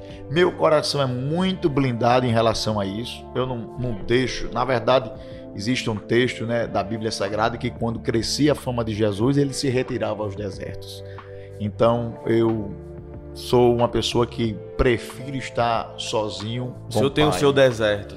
Eu prefiro estar com alguém que eu confio plenamente, que é Deus, do que no meio da multidão, né? Porque a multidão hoje aplaude, mas amanhã pode estar jogando pedra na gente, né? É normal, é normal. Então o que é que acontece? É, é isso para mim ir ir pro presídio, por exemplo, pode ser coisa ruim para alguém. Não, mas como é que pode? É, é, é, fulano, não, presídio, mas aquilo dali para mim foi uma escola. Porque eu passei um tempo ministrando no presídio, aí a pandemia veio e bagunçou Parou. tudo tal. Parou, né? Mas aquilo dali foi uma escola para mim. Eu disse, eu preciso ter uma experiência dessa. Como é que eu sou um pregador e nunca fui ao presídio ministrar?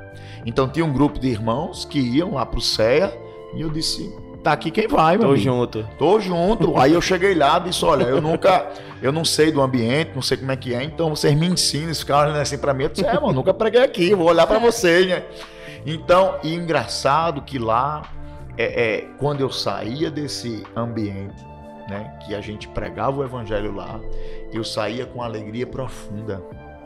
Aquilo dali, olha, aquilo dali me alegrava mais do que pregar um num grande congresso de jovens, de missões.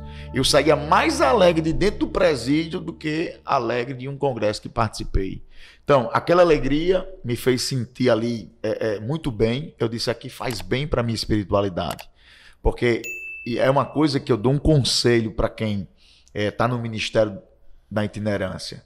Existe a agenda, a gente sabe, a gente recebe oferta, o pessoal nos abençoa, enfim. Mas a gente não pode estar preso apenas às questões financeiras. Verdade. A gente tem que é, é, é, ter equilíbrio. Por exemplo, eu mesmo, eu vou ao ciclo de oração. Por que, é que eu vou ao ciclo de oração? Porque lá não tem oferta, lá é, tem pouca gente. Né? Hoje o ciclo de oração, se você for, tem 10, 15, 20 pessoas. Então eu vou lá para tratar a minha vida espiritual. E eu me sinto muito bem nesse ambiente. Por que é que eu ia para o presídio? porque aquele dali me fazia bem. Não envolvia oferta, não envolvia cartaz, não tinha nada. Aquilo dali era a minha espiritualidade para com Deus. Eu estou aqui, meu irmão, porque eu sei que é a minha responsabilidade pregar o evangelho para todo mundo. Então eu me sentia bem, Deus me fazia sentir uma alegria profunda. Sabem. E ali no presídio, Deus fez coisas tremendas, meu irmão. Por exemplo, é, é tinha um filho de um pastor e de uma pastora, estava preso injustamente, entendeu? Ele foi colocado num rolo de um crime lá, estava lá. Eu conheci esse jovem, chorei pela alma dele.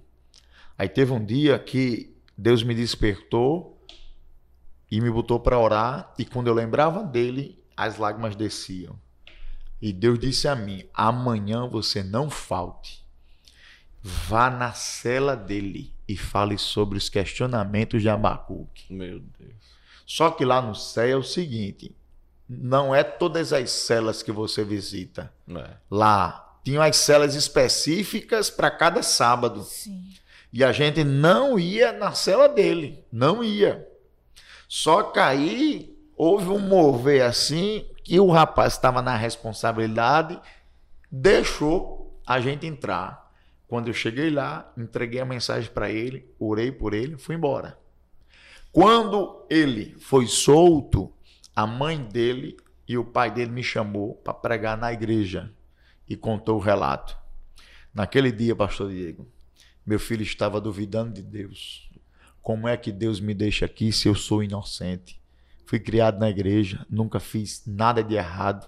Deus não existe. E naquele dia que você foi lá falar para ele, a fé dele foi renovada. Glória a Deus. Não tem dinheiro que E ele pague disse: isso. Eu vim aqui agradecer, eu chamei você aqui para te agradecer por aquele dia. Que bem. Meu irmão, não tinha dinheiro, não tinha oferta, mas nada paga um testemunho como esse. É benção, é Então, meu irmão, eu gosto, eu, eu tenho prazer em fazer isso, eu não tenho.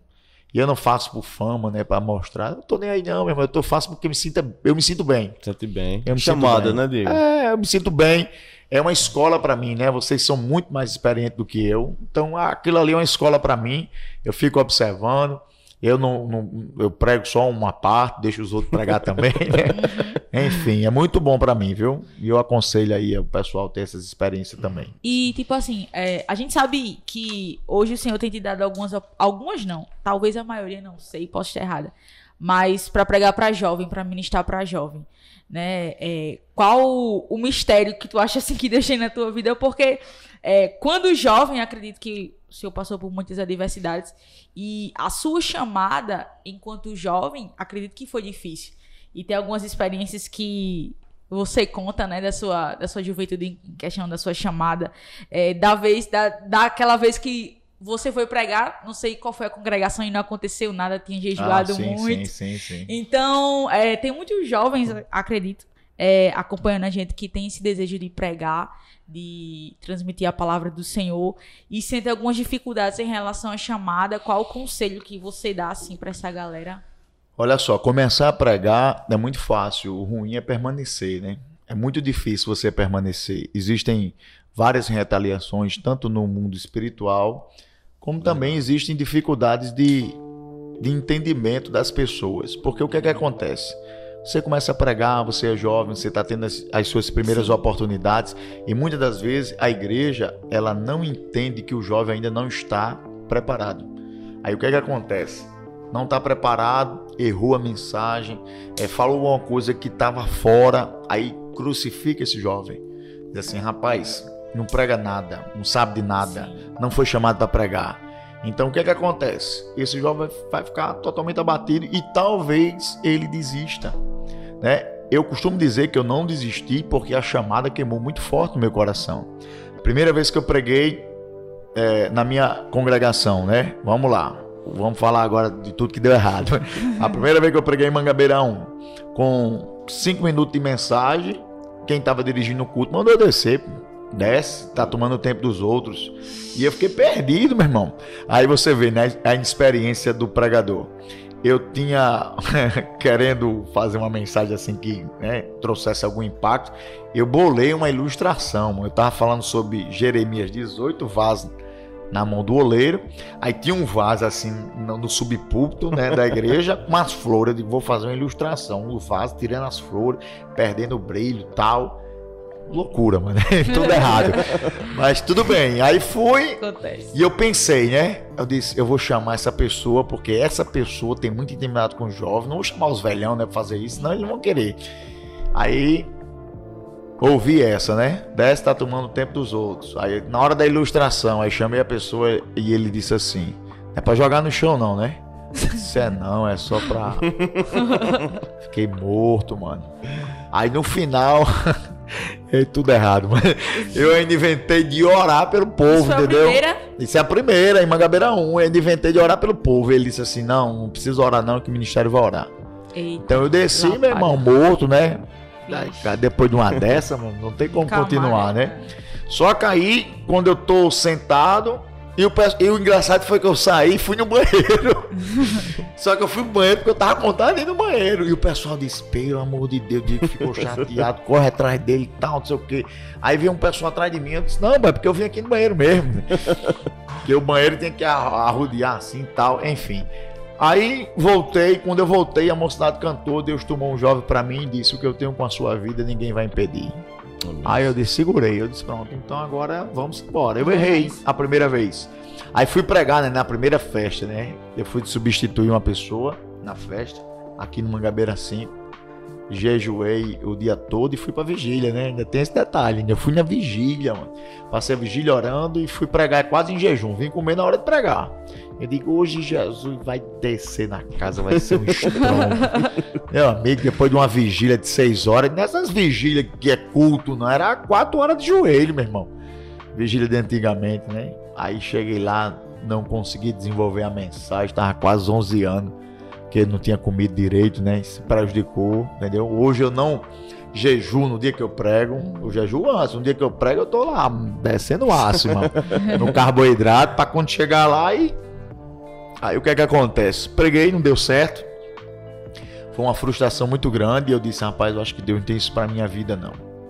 E realmente, irmão, é, é, é muito difícil isso. Por isso que eu não deixo a, a, o ego tomar conta do meu coração. Porque eu sei que às vezes as pessoas estão ali me cumprimentando não por aquilo que eu sou, mas por aquilo que eu tenho. Entendeu? Ele, ele, pronto, ele vai lá, quer tirar uma selfie comigo, porque naquele culto Deus fez alguma coisa. Então, aquela pessoa ali está impressionada com aquilo que Deus colocou em mim.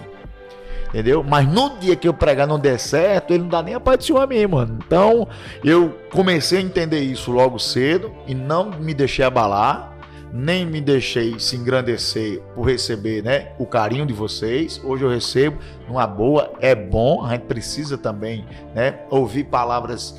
Tem hora que a gente tá querendo parar e uma palavra dessa anima mas também eu não me deixei abater quando alguém vira as costas e diz, rapaz, ó, hoje tá tranquilo. Não deu, né? Mas não deu.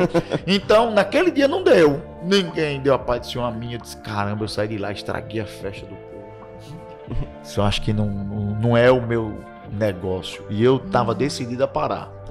Só que aí, minha amiga, é como Jeremias disse, começou a queimar dentro de mim.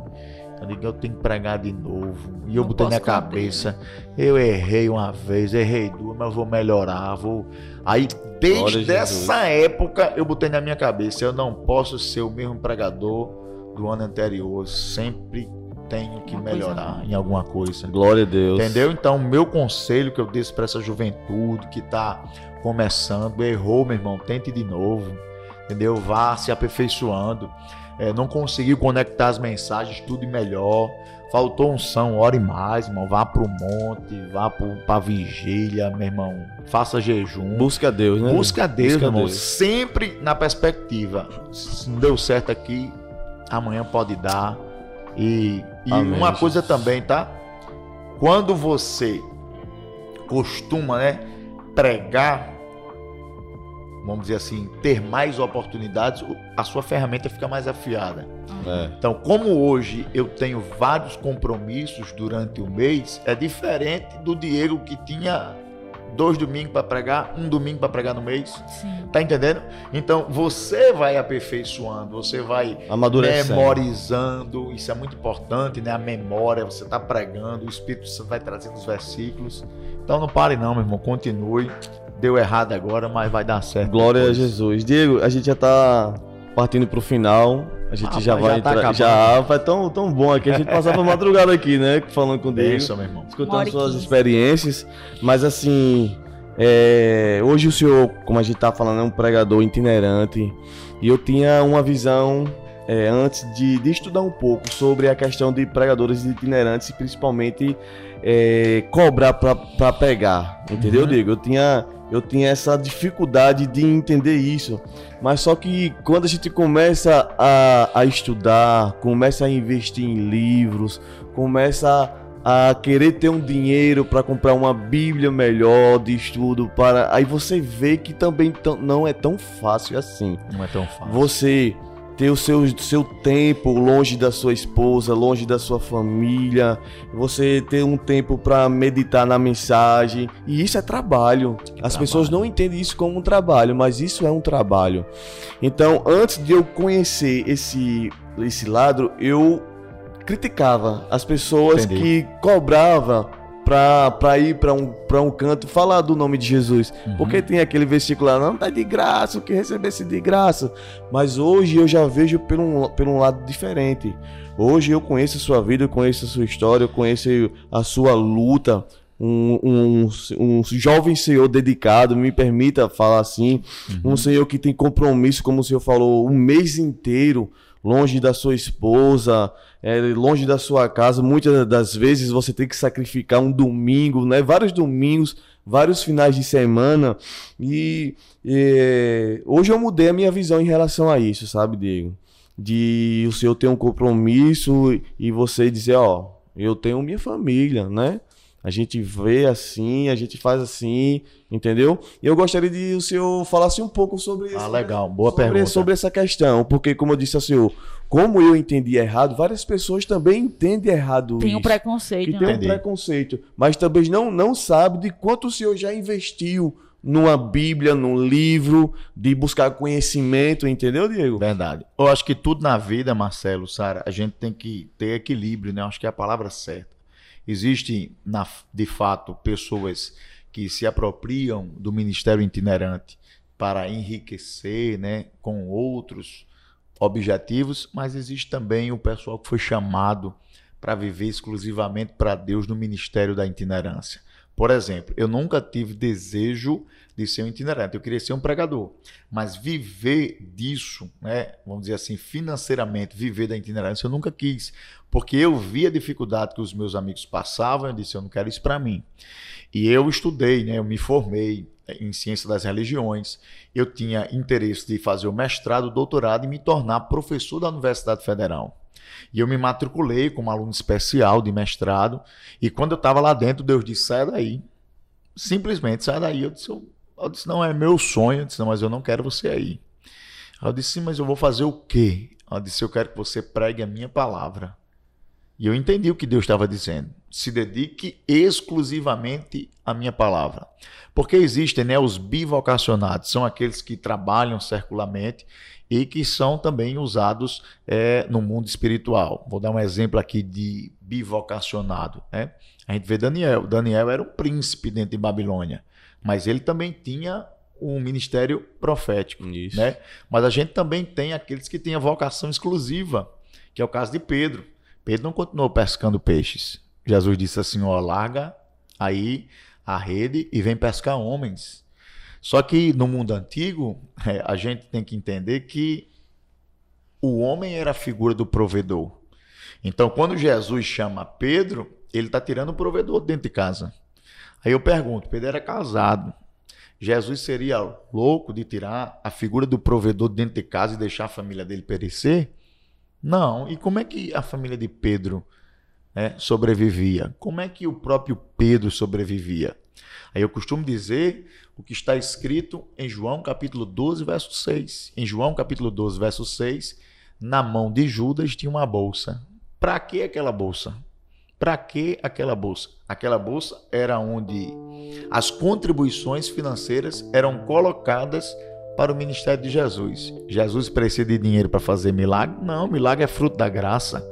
É, Jesus não precisa de dinheiro para isso. Porém, Jesus estava vivendo ali na sua plena humanidade. Tem gente que tem a falsa impressão que Jesus multiplicava pães e peixes todo dia. Não era assim, não, meu irmão. Teve duas multiplicações de pães e de peixes. Só que ele andava com 12 homens, com ele 13. 12 homens para tomar café, 12, 12 homens para almoçar, 12 homens para se hospedar, jantar, lanche, tinha tudo isso aí. E como é que Jesus fazia isso? É, Jesus precisava de recursos, recursos, financeiros porque estava vivendo na sua plena humanidade. Em Lucas capítulo 8, verso 3, do 1 ao 3, vai dizer que as mulheres serviam a Jesus com as suas riquezas. Perceba, eles serviam, o termo servir, eles serviam a Jesus com o quê? Com aquilo que ele tinha, as riquezas. E por que as mulheres davam a riqueza para Jesus ou contribuíam financeiramente para o ministério de Jesus? Porque entenderam o propósito. O propósito da missão é nobre. O propósito da missão é levar o evangelho. O propósito da missão é fazer o reino de Deus conhecido. Então, eu não tenho dificuldades de usar as minhas finanças para abençoar a obra de Deus. Entendeu? Então a gente tem que ter equilíbrio nessas coisas financeiras. Porque diz, ah, é, é, é pregador, vive pela fé. Sim, mas eu tenho uma família. Tá entendendo? Eu vou contar aqui um exemplo. Eu estava uma vez é, em Ribeirão Preto, pregando a palavra. Minha esposa ficou doente, doente a ponto de precisar ir ao hospital. precisar ir ao hospital. Ela não tinha plano de saúde na época, não tinha. Então eu tive que ligar para uma pessoa para dar assistência a ela, para levar para o hospital público. Eu preocupado em Ribeirão Preto, eu vou assumir o púlpito. Meu Deus, minha esposa foi atendida, não foi? A gente sabe a realidade do nosso país. O que foi que eu fiz? Deus, meu ministério precisa atender essas necessidades. O plano de saúde não é barato, mano. tá entendendo? Às vezes o pessoal diz, não é barato, não entende, mas não é barato. Cheguei e disse, eu vou fazer o plano de saúde da minha esposa, por quê? Enquanto eu estiver na missão, se tiver algum problema, minha filha pega a carteirinha da Unimed. Ei, propaganda, viu? Manda aí. Patrocina, Unimed. Patrocina aí, Unimed. Então, vá para o hospital. Mas, meu irmão, como é que eu pago o plano de saúde, irmão? Sem ter dinheiro. Não tem como. Faz parte, entendeu? Então, o que é que acontece? Eu trato essa questão do ministério itinerante com muito equilíbrio. Por que estabelecer um valor? Agora eu vou explicar. Eu estava falando até para vocês. Eu não conheço quem está do outro lado. Do mesmo jeito que tem pregadores né, que são malandros, bandidos, mercenários, existe do outro lado também, possa ser que exista uma pessoa nesse mesmo caráter. Eu não sei com quem eu estou lidando. Eu já fui pregar, Marcelo Sara, que eu tirei do meu bolso, porque eu não combinei antes. O pastor achou que aquilo que ele deu era o suficiente para gasolina, sim, mas se eu vivo exclusivamente disso, o obreiro é digno do seu salário, irmão. Aquele que se dedica ao ministério, duplicada a honra sobre ele. Então o que é que acontece? Não, você vem aqui, pronto, mas eu não como gasolina, né, irmão? Não como, irmão. Não dá para comer é gasolina, é entendeu? E tem manutenção de carro. Você falou uma coisa muito interessante: você tem que adquirir livros. Por quê? Porque senão você fica um pregador ultrapassado. Você não cresce nunca. E tudo isso requer o quê? Dinheiro. Então o que é que acontece? Por eu ter alguns é, problemas em relação a isso, então eu prefiro combinar antes. O pastor Jeremias Pereira disse que o problema da oferta é não se combinar. Se combine, dá, não dá, pastor vai, fica legal, não fica. Tudo tem que ser feito com equilíbrio. Existem pessoas que não precisam nem falar. Existem pessoas que eu conheço o caráter, a índole, me chamou, entende o meu ministério, sabe que eu preciso e vai me abençoar. Eu nem falo, mas uma pessoa que eu não conheço, então é muito difícil. Então existem pessoas mau caráter em todos os segmentos, tanto no ministério de itinerante como também no pastoreio existem pessoas que não têm caráter. Então, o conselho que eu dou é: seja equilibrado, flexível. Existem pessoas que dizem eu só vou por tanto. Eu acho isso errado. Meu irmão, existem igrejas que tem carinho por você, quer levar você lá e não tem não os tem mesmos condição. recursos que uma igreja grande tem. Então seja flexível, atenda essas igrejas também, tá entendendo? Tudo chegando ao consenso, todo mundo fica feliz. Chega lá, meu irmão, eu sei o quanto eu vou receber, vou voltar para casa feliz, vou contar, porque ó, uma das coisas da itinerante que, que é muito difícil é o tal da instabilidade. Você não saber o quanto você vai ganhar tá certo? Você não sabe. Você quando começa, meu amigo, é loucura mesmo. Você entra num mês sem saber. Então, quando um pregador consegue ter um exemplo, uma, uma, uma agenda antecipada. O que é agenda antecipada? Eu estou aqui no mês de Outubro, outubro. Outubro. Outubro. Minha agenda de novembro e dezembro já está fechada. Então, quando chega a esse nível, maravilhoso, porque ele tem a ideia do quanto vai ganhar e sabe o quanto pode gastar. Tá entendendo?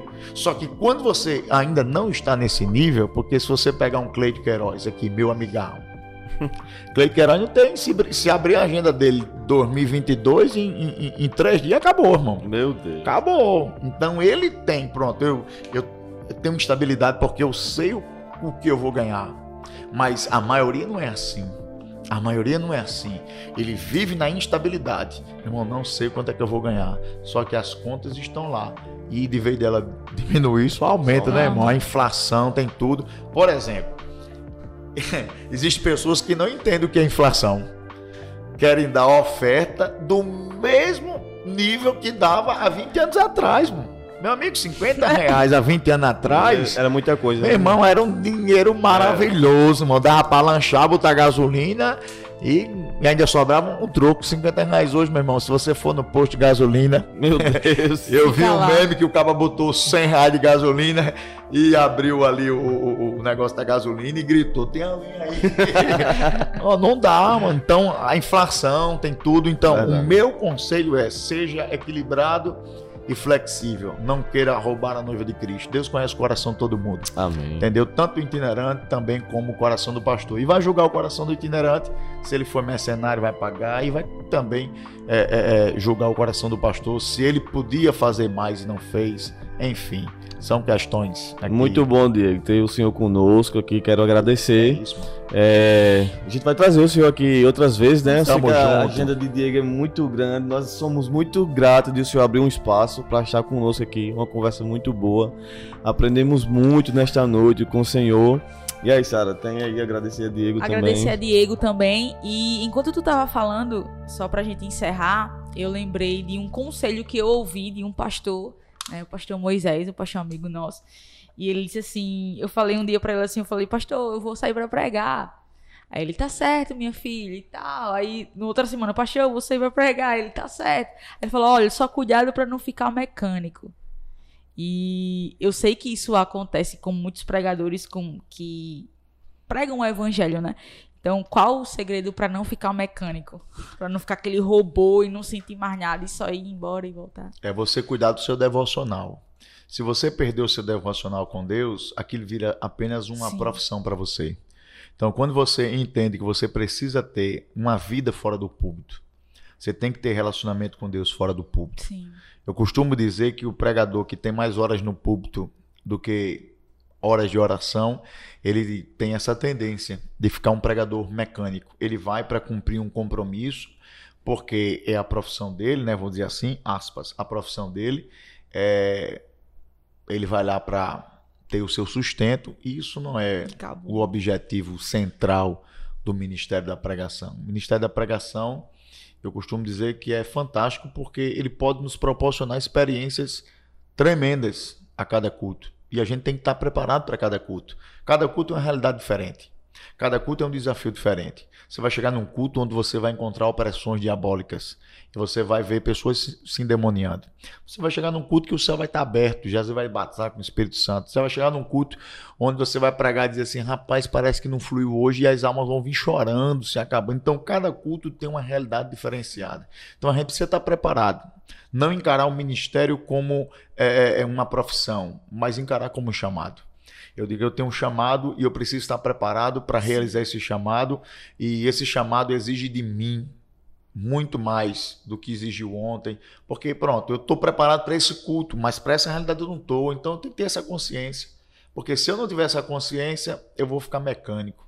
Vou querer fazer a mesma coisa que eu fiz no outro culto, vou fazer nesse, vou fazer nesse. Uma Sim. das coisas que mais me perturba quando chego no púlpito pessoal diz: qual é o melhor culto para você? Eu disse, o, o, que eu não vou pregar. o que eu não vou pregar. Por quê? Porque eu chego lá, eu tô de boa, minha mente tá tranquila, eu tô aqui, ó. Mas o culto que eu vou pregar traz essa preocupação. É. Meu Deus. Eu tenho essa preocupação. Qual é a mensagem que eu tenho que pregar hoje aqui? Está sensível. Né? Tá entendendo? A mensagem que eu vou pregar aqui. Porque não basta eu apenas transmitir o conhecimento. Eu trouxe isso para minha vida. Eu não quero ser apenas um transmissor do conhecimento. Eu quero ser a voz de Deus para o povo. Meu Deus. É a voz de Deus que faz a diferença, irmão. O povo tem que entender que naquela mensagem Deus está falando de alguma forma ao seu coração. Então isso é a minha maior preocupação Sim. e o que não me deixa ficar mecânico. Eu cheguei lá em Mangabeira 1, Mangabeira 1 ontem, né? Minha, minha congregação, minha casa. A minha casa é o lugar mais difícil de eu pregar. Fora central, né? central. Fora central, sua graça. Por quê? Porque lá todo mundo me conhece, entendeu? Eu não sou novidade. E existe esse aspecto da novidade. É sempre bom você ouvir uma pessoa nova, né? Uma uhum. pessoa nova. A gente é movido por isso também. E assim, o meu coração só falta sair pela boca, mano. Sair pela boca de Jesus, chega aqui, o que é que eu vou falar, o que é que eu vou dizer. Eu fico procurando inspiração no culto, um hino pode me chamar a atenção, porque nem sempre Deus dá inspiração ao pregador antes, né? Eu tenho um sermonário grande, beleza, eu tenho um bocado de mensagem, posso escolher uma. Não, vou, vou falar essa aqui, eu acho que vai dar certo, mas não flui porque não é Deus, é a minha mente, é o meu intelecto, é a minha direção. Mensagem boa é a mensagem que Deus está falando, meu irmão. Glória a, a mensagem que Deus está falando. Show. Então, você, para não ficar mecânico, meu irmão, seja dependente da voz de Deus. Não adianta pegar um sermão e verbalizar. Você tem que ter a consciência que Deus tem que estar falando no seu sermão. É isso. É isso aí, gente. Benção, Diego. Deus Tamo continue lhe abençoando, abençoando seu ministério. E eu queremos aqui, queremos agradecer aqui ao nosso patrocinador, Diego. Isso aí, meu irmão. Nossa aqui, nossa nossos amados irmãos aqui, Jairinho, Ingrid, João Vitor e toda a equipe e toda a fábrica aqui, Gesso Chico Caicó, localizada aqui no Mangabeira 4. Se você quiser desejar fazer uma reforma na sua casa, o lugar exato é aqui. É aqui que Deus tem nos abençoado nesse lugar aqui maravilhoso para a gente fazer as nossas gravações. Então deixamos aqui a nossa gratidão a Deus, que Deus continue abençoando este lugar. Amém? Diego, Deus abençoe. Em breve estaremos aqui novamente, se o Senhor nos permitir. Amém? Grato pelo convite. Valeu. Tamo, Tamo junto. junto.